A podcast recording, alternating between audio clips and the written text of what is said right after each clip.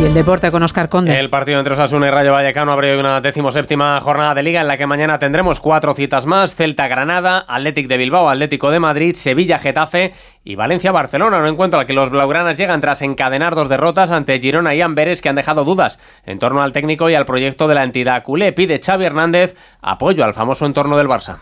Es una irrealidad lo que se está, lo que quieren hacer vivir. Me llega otra vez mensajes de como si fuera un funeral todo. Yo entiendo que en otros clubes se nos critique o en otros medios de comunicación que no son afines al Barça, pero los que son afines al Barça a la primera curva no nos pueden, no nos pueden dejar de la mano. Se llama estabilidad. Si se empata en Valencia, pues se empata en Valencia. Se pierde en Valencia. Se sigue creyendo en el proyecto porque necesita estabilidad.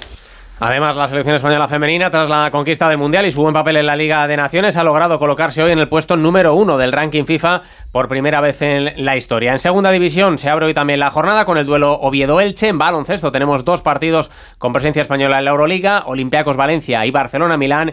Y en fútbol sala, la selección española se enfrenta hoy a República Checa en un partido en el que una victoria podría ya sellar su presencia en el Mundial del próximo año. Contamos más noticias en una hora, a las 5, las 4 en Canarias.